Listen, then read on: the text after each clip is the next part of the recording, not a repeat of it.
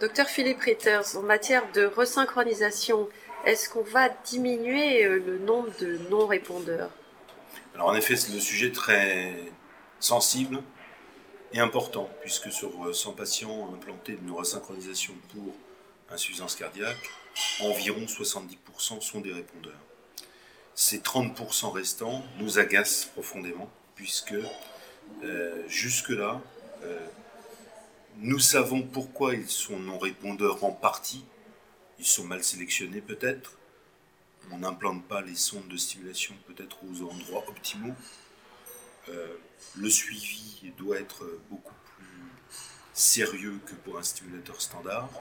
Et en conséquence, les re-réglages de la prothèse doivent être plus nombreux. Un travail qu'on n'a pas forcément le temps de faire. À partir de là, comment améliorer les trois versant de la réduction du nombre de non-réponses.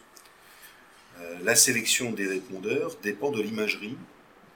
Il faut bien sûr que le moteur soit désynchronisé pour espérer une resynchronisation. Donc c'est la définition de cette désynchronisation initiale qui n'est euh, pas facile à faire. Il est probable que de nouvelles méthodes d'imagerie, tout spécialement la résonance magnétique nucléaire, de nouveaux soft, des nouveaux programmes diagnostiques seront essentiels pour mieux apprécier, appréhender cette désynchronisation initiale. Premier versant. Deuxième versant, la mise en place des électrodes. On a beau avoir amélioré les électrodes de stimulation, depuis 5 ans, je considère qu'on n'a pas fait de progrès majeur dans l'optimisation de la mise en place des appareils.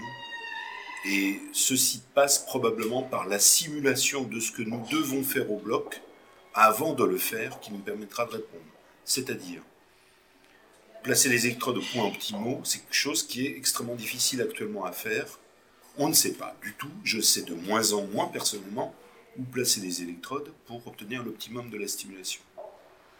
Si nous arrivons à obtenir une simulation de l'effet de la position des différentes électrodes sur un schéma numérique du cœur du patient lui-même, nous arriverons probablement à optimiser la procédure d'implantation deuxième versant. Le troisième versant, là, on a peut-être une réponse. Une étude euh, qui va sortir, qui est en train de sortir, euh, qui s'appelle l'étude CLEAR, C-L-E-A-R, qui a été menée par Sorin, car on a besoin d'une compagnie, d'un système pour pouvoir faire une étude aujourd'hui. Sans système, pas d'étude. Le système est un système de mesure de la force de contraction cardiaque. À partir de cette mesure, l'appareil va reprogrammer automatiquement deux de ces paramètres qui vont influencer la force de contraction.